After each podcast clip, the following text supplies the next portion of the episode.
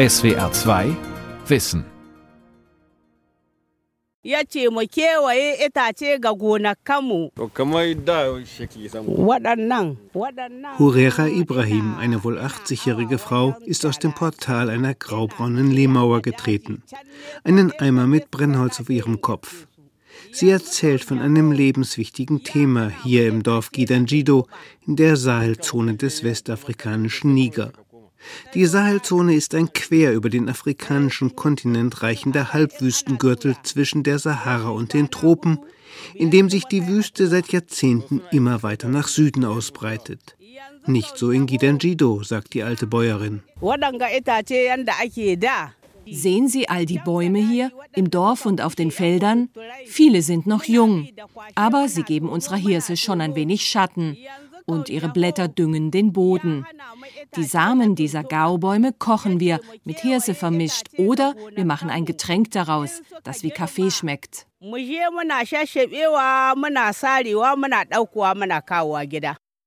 Der Waldmacher. Wie Wiederaufforstung in Afrika funktioniert. Eine Sendung von Thomas Kruchem. Bäume liefern den Bauern der Sahelzone seit Menschengedenken Feuerholz, Blätter und Früchte als Nahrungs-, Futter- und Heilmittel. Die Blätter vieler Baumarten düngen, weil sie Stickstoff binden, die Äcker, ihre Wurzeln schützen die sandigen Böden vor Erosion. Die Bäume spenden Schatten und brechen den Wind. Sie schützen die Hirse und Sorgumäcker der Bauern vor Hitze und Sturm. Vor 35 Jahren allerdings waren Bäume fast verschwunden im Süden Nigers.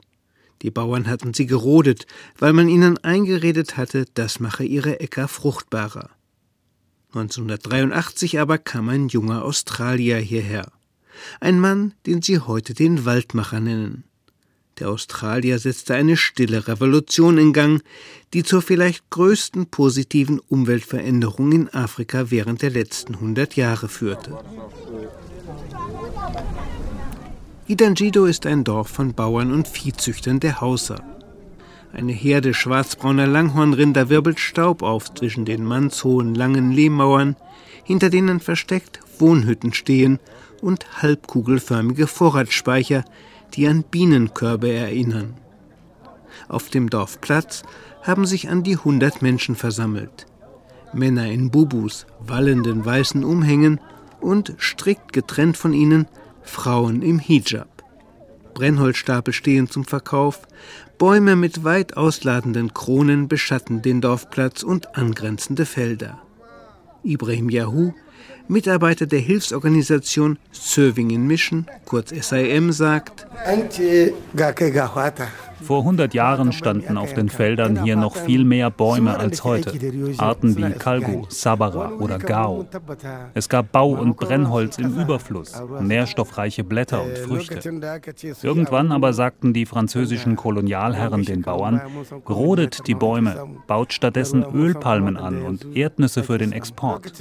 Später dann meinten Nigers Regierung und viele Hilfsorganisationen, ihr braucht keine Bäume, ihr braucht Hirse und Sorghum. To wani lokaci wasu garuruwa yanda waɗansu suke.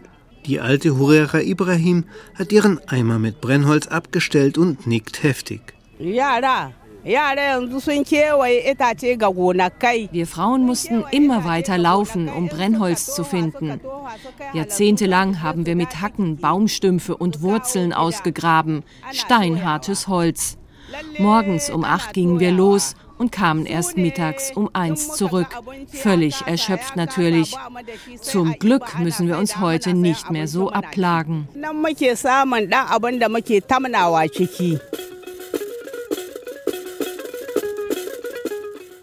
Das Sahelland Niger ist fast viermal so groß wie Deutschland und besteht zu zwei Dritteln aus Wüste. Mehr als 20 Millionen Menschen leben hier. Seit 1974 hat sich die Bevölkerung vervierfacht. Hier in einem der heißesten und ärmsten Länder der Welt gebärt jede Frau im Schnitt sechs Kinder. Alles verfügbare Ackerland ist längst gerodet und mit Hirse oder Sorghum bebaut. Doch die Ernten auf den sandigen, nährstoffarmen Böden sind karg. Bei gerade mal 500 mm Regen im Jahr und acht Monaten Trockenzeit. Der Klimawandel, der der Sahelzone noch höhere Temperaturen und schwankende Regenmengen bringt, verschärft die Situation weiter. Trotzdem wird Niger seine Ernteerträge bis 2050 verdoppeln müssen, um die dann 45 Millionen Menschen zu ernähren. Das sei durchaus möglich, sagt Tony Renaudot, den viele in Niger nur den Waldmacher nennen. Der australische Agrarexperte kam Anfang der 80er Jahre als Entwicklungshelfer der Organisation SIM in den Süden Nigers. Heute arbeitet er für das Hilfswerk World Vision. Nahrungsmittelproduktion in der Sahelzone funktioniere nur mit Hilfe von Bäumen, sagt Rinodo. Als er in Nigers Südprovinz Maradi ankam, habe er die Bäume auf jedem Hektar Ackerland hier jedoch an einer Hand abzählen können. Einkommen und Ernährung der Bauern hingen damals von einer einzigen Ernte ab. Und wie es eben so ist in dieser Gegend Afrikas, haben wir häufig Dürren, Heuschreckenplagen oder Sandstürme, die Nahrungspflanzen schädigen. Wenn die Bauern keinen Plan B haben, kommt es zu Hungersnöten. Und die waren in den letzten Jahrzehnten auch deshalb besonders schlimm, weil das gerodete Ackerland ohne den traditionellen Baumbestand schutzlos den extrem hohen Temperaturen und starken Winden ausgesetzt war. Früher hatten Bäume solche Wetterlagen gemildert. Dann aber schuf der Mensch sich selbst eine feindliche Umgebung für den Anbau seiner Nahrungsmittel und das Gedeihen seiner Nutztiere.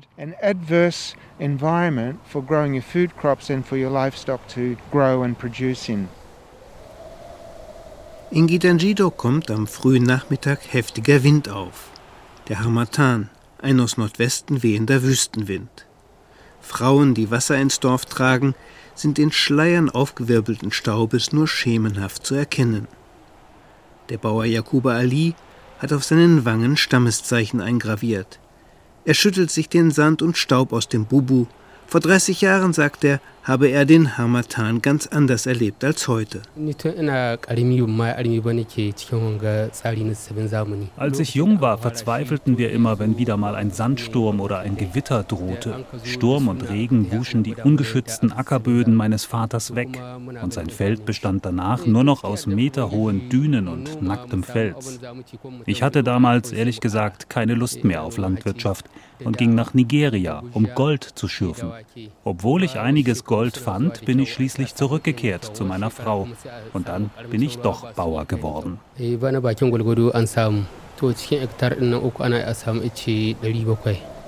Bis in die 30er Jahre gab es in der Provinz Maradi noch Dutzende Bäume pro Hektar Land.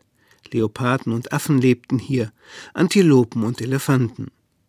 Dann aber rodeten die Bauern ihre Bäume. Weite Regionen Südnigers degenerierten zu wüstenähnlichen Flächen und irgendwann mussten viele Bauernfamilien ihre Kochfeuer, mangels Brennholz, mit Dung- und Ernteresten speisen, anstatt die zu kompostieren. Das verstärkte die rasante Abwärtsspirale von Bodenqualität und Ernteerträgen, immer häufiger kam es zu Hungersnöten. Nigers Regierung reagierte, indem sie vor knapp einem halben Jahrhundert sämtliche Bäume des Landes zu Staatseigentum erklärte. So aber erstickte sie jedes noch vorhandene Interesse der Bauern am Pflanzen und Pflegen des Baumbestandes. Zugleich habe eine fast ausschließlich vom Staat getragene Strategie der Wiederaufforstung begonnen, erklärt Vincent Bardo, Experte für Agroforstwirtschaft des Internationalen Forschungsinstituts ICRISAT in Nigers Hauptstadt Niamey. Niger and uh, all of the Sahelin countries in Niger und anderen Sahelländern wie Senegal, Burkina Faso und Mali fördern die Regierungen seit Jahrzehnten das Anpflanzen von Bäumen. Die Regierung Nigers zum Beispiel stellt jedes Jahr Anfang August Millionen Setzlinge bereit, die die Bürger des Landes pflanzen sollen. Dies allerdings zwei bis drei Wochen vor der langen Trockenzeit. Wer zu dieser Zeit 100 Bäume pflanzt, braucht dann schon viel Glück, wenn auch nur zehn seiner Bäume die Trockenzeit überstehen. 100 trees you are not sure that uh, 10 trees will survive. Hunderte Millionen Bäume hätten Nigers Regierung und zahlreiche Hilfsorganisationen im Laufe der Jahrzehnte gepflanzt, berichtet Vincent Barlow. Darunter hochwertige Orangen- und Mangobäume. Baumschulen machten bis heute Bombengeschäfte. Aber kaum jemand bewässere die Setzlinge und jungen Bäume, kaum jemand pflege sie. Fast alle fielen Sandstürmen und der Trockenheit zum Opfer, den Termiten, den Ziegen, und Feuerholz suchenden Menschen. Regierung und Entwicklungshilfe hätten so Milliarden Euro in den Wüstensand gesetzt. Als Toni Renaudot Anfang der 80er Jahre erstmals in den Süden Nigers kam, entdeckte er, dass von Bäumen entblößte Ackerflächen dort biologisch keineswegs tot waren. Nein, im Untergrund hatten zahllose Baumwurzeln, Stümpfe und Samen überlebt. Jahrzehnte oder gar Jahrhunderte alte Waldreste sozusagen, die regelmäßig zur Regenzeit neue Triebe entwickeln. Diese Triebe wurden bis dahin allerdings genauso regelmäßig von Ziegen abgefressen oder beim Abrennen der Felder vernichtet. Die Gegenmaßnahme habe für Renodo auf der Hand gelegen, erklärt ICRISAT-Experte Bado. You don't need to plant. Der Bauer muss, um sein Land wieder zu begrünen, keine neuen Bäume pflanzen. Er muss lediglich einige Baumtriebe erhalten. Er muss diese Triebe vor Ziegen und Feuer schützen und sie regelmäßig beschneiden, was er nebenbei tun kann während der Feldarbeit. Dann hat der Bauer nach drei, vier Jahren neue Bäume, die bestens an das lokale Klima und die lokalen Böden angepasst sind.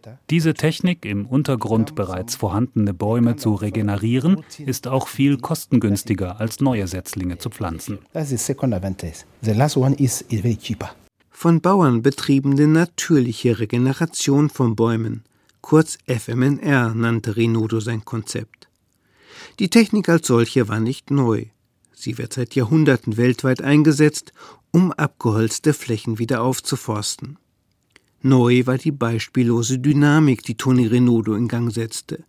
Er packte die Bauern bei ihrem Eigeninteresse, ihrem Wunsch, die Erträge ihrer Felder zu erhöhen und motivierte sie so, Bäume und Wälder zu regenerieren. Wiederaufforstung die die Bauern praktisch kein Geld kostete, sondern nur relativ wenig leicht zu erlernende Arbeit. Mit seiner Idee stieß der Australier zunächst allerdings auf wenig Gegenliebe bei den selbstbewussten Hauserbauern. Fast alle glaubten, dass Bäume ihre Böden unfruchtbar machten, dass sie Schlangen und Vögel, die die Saaten fressen, anlockten.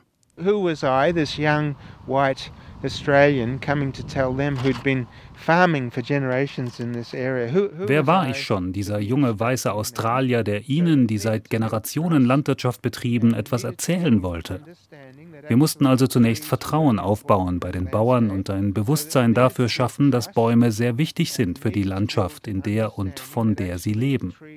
Und wir mussten den Bauern helfen, Mythen zu überwinden, den Mythos zum Beispiel, dass Bäume zu langsam wachsen, um ihnen Nutzen zu bringen. Bitterarme Bauern wollen ja ihre Produkte möglichst schnell nutzen, um Grundbedürfnisse zu erfüllen.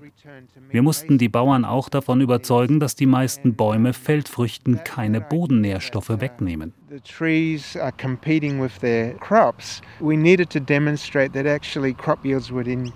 Renaudot nutzte eine große Hungersnot 1984, um skeptische Bauern zu überzeugen.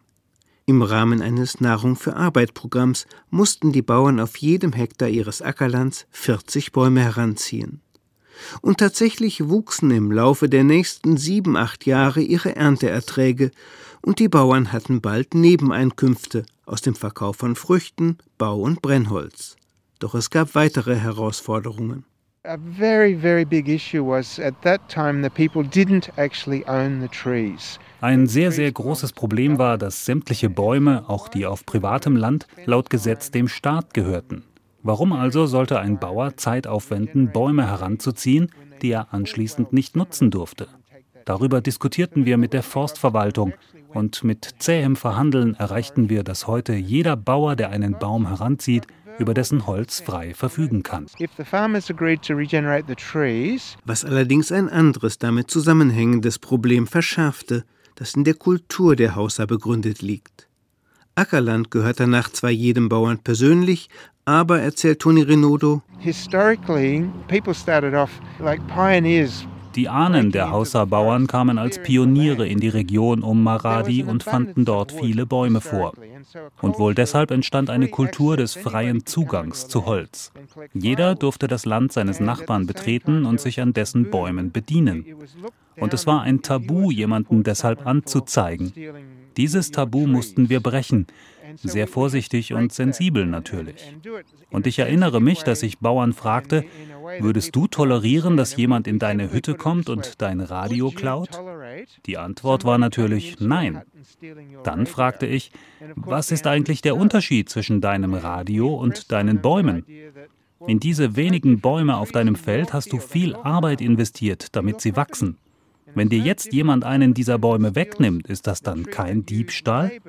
Einige Bauern wehrten sich gegen diese Logik eine Weile, aber schließlich trieb sie auch bei ihnen Wurzeln.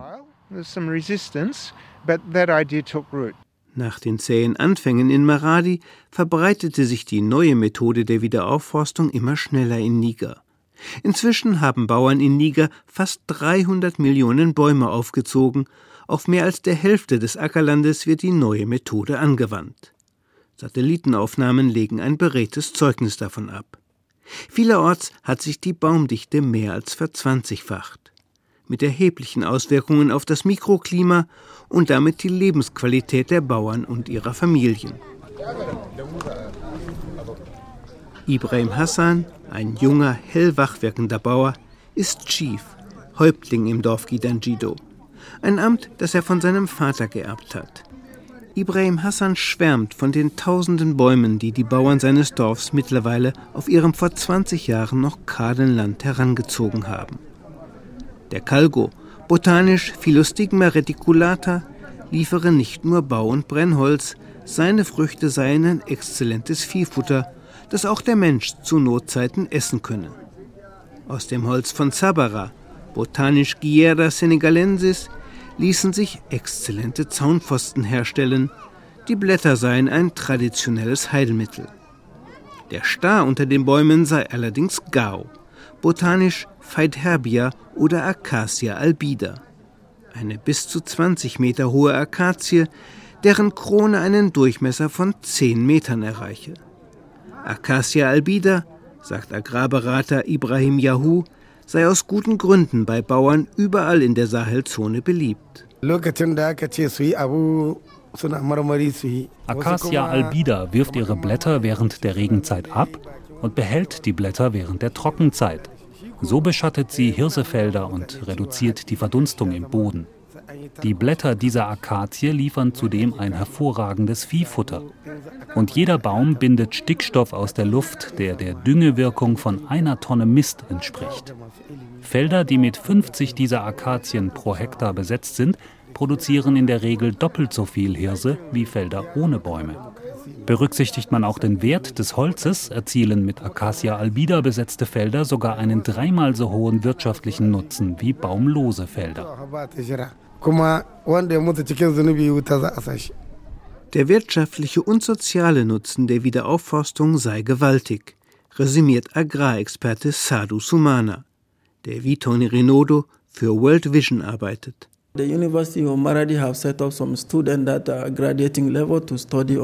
Die Universität von Maradi hat Geografiestudenten ihre Abschlussarbeit darüber schreiben lassen, wie sich die von Bauern betriebene Wiederaufforstung auf das lokale Mikroklima auswirkt, auf Bodenfruchtbarkeit und Ernteerträge. Die Arbeiten liefern wissenschaftliche Belege dafür, dass die Wiederaufforstung vielerorts zu mehr Regen und weniger Verdunstung führt. Außerdem hat sich die wirtschaftliche und soziale Lage Lage der Bauern verbessert, die die Technik intensiv anwenden. Mehr als die Hälfte dieser Bauern berichten, dass ihre Ernteerträge in den vergangenen fünf Jahren zugenommen haben. Und das Einkommen der Bauern ist um durchschnittlich 110 US-Dollar im Jahr gestiegen durch den Verkauf vor allem von Holz und Nahrungsmitteln.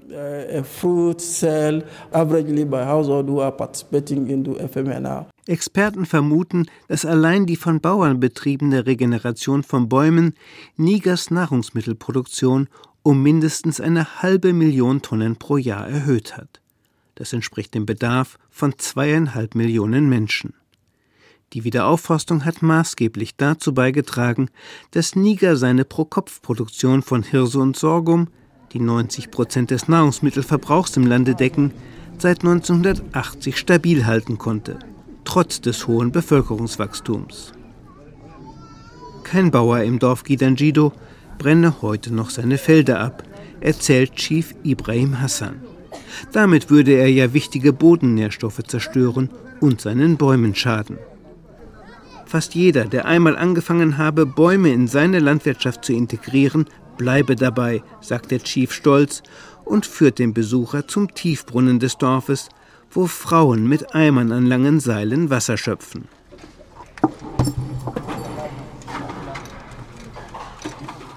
Der Wasserspiegel des Brunnens, der derzeit 25 Meter tief liege, sei in den letzten Jahren um mehrere Meter gestiegen, berichtet Ibrahim Hassan.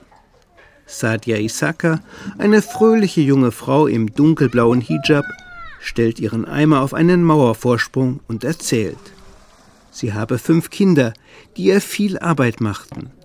Immerhin aber müsse sie Brennholz nicht mehr Kilometer weit heranschleppen. Jeden Morgen um acht gehe ich aufs Feld und arbeite dort bis mittags um zwölf. Die Arbeit ist schwer, aber ich muss nicht mehr so weit laufen für Brennholz wie meine Mutter. Die war jeden Tag drei Stunden unterwegs. Ich finde auf unserem Ackerland genug Holz.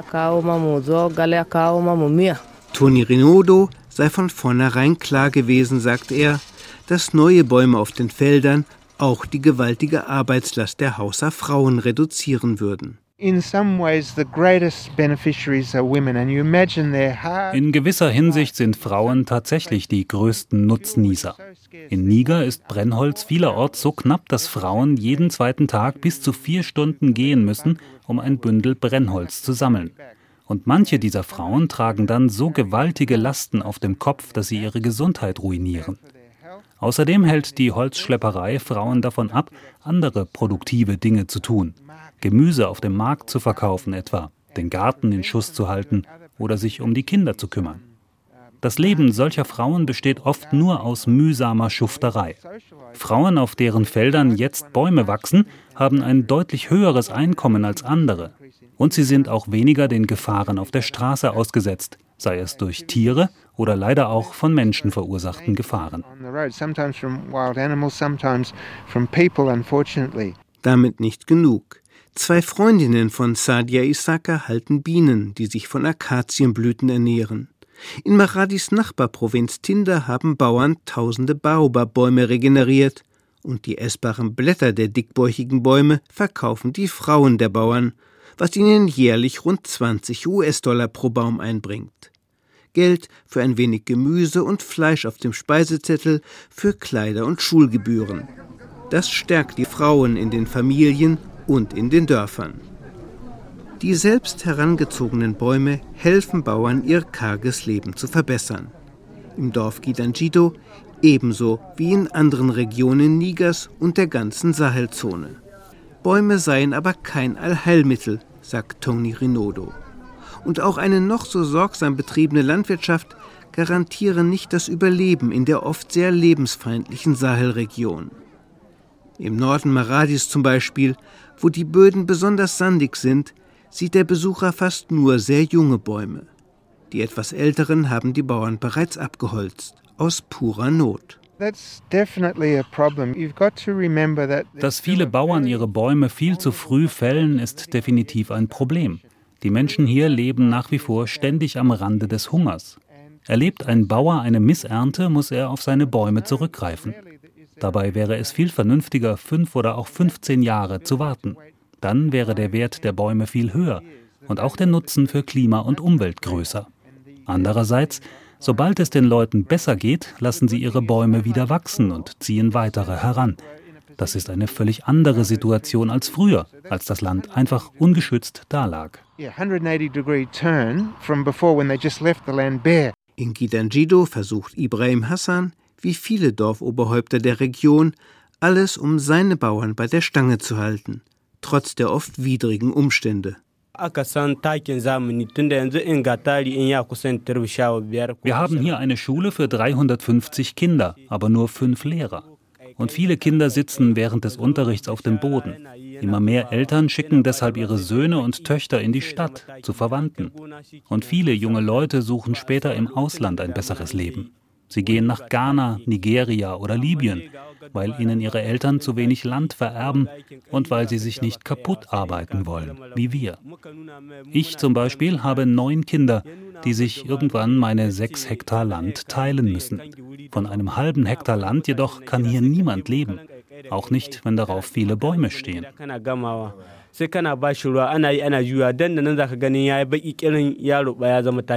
Probleme auf die auch Toni Rinodo keine rechte Antwort weiß. Die wohlfeile Empfehlung, Arbeitsplätze außerhalb der Landwirtschaft zu schaffen, ist in den bitterarmen Dörfern Nigers nur schwer zu realisieren. Dessen ungeachtet ist der Waldmacher stolz auf die Bauern der Provinz Maradi. Sie haben bewiesen, dass seine Ideen richtig umgesetzt funktionieren. Und diese Ideen verbreiten sich zusehends in Afrika und darüber hinaus. Die Regierung Nigers pflanzt inzwischen nicht mehr nur neue Bäume, sondern fördert zunehmend auch die Regeneration bereits vorhandener. In Mali, Senegal, Mauretanien oder Ghana verbreitet sich Renodos Wiederaufforstungsmethode per Mundpropaganda, vielerorts ohne Zutun von Regierungen und Hilfsorganisationen. World Vision fördert die Technik in 24 Ländern weltweit, vor allem auch in Äthiopien, das zuletzt auf nur noch vier Prozent seiner Fläche mit Bäumen bestanden war. Inzwischen betreiben ganze Kommunen in Äthiopien straff organisiert Wiederaufforstung. Und einige dieser Kommunen verdienen mittlerweile bares Geld mit international gehandelten Zertifikaten für eingesparte Kohlendioxidemissionen. We've garnered a great Immer mehr Regierungen, Hilfsorganisationen, Geldgeber und Dorfgemeinschaften engagieren sich heute für die von Bauern betriebene Wiederaufforstung. Wir sehen da ein quasi exponentielles Wachstum.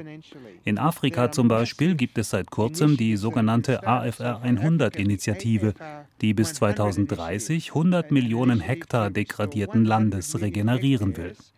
Mehr als 20 afrikanische Länder haben sich schon verpflichtet, insgesamt 80 Millionen Hektar zu regenerieren. Und diese Länder werden von Fachleuten unterstützt. Von uns, vom renommierten World Agroforestry Center, vom World Resources Institute. Da sehe ich Anzeichen für eine wunderbare Zukunft und ein großes Potenzial, die Entwaldung Afrikas umzukehren und große Teile des Kontinents wieder zu begrünen. 35 Jahre nach seiner Ankunft im Süden Nigers sieht der stets bescheiden auftretende Waldmacher gute Chancen, dass seine Vision Wirklichkeit werden könnte. Die geniale Verbindung einer verblüffend einfachen Technik der Wiederaufforstung mit bäuerlichem Eigeninteresse könnte zu einer gewaltigen Triebkraft avancieren im Kampf gegen Hunger, Umweltzerstörung und Klimawandel weltweit. Die Welt verstehen. Jeden Tag. SWR2 Wissen. Manuskripte und weiterführende Informationen zu unserem Podcast und den einzelnen Folgen gibt es unter swr2wissen.de.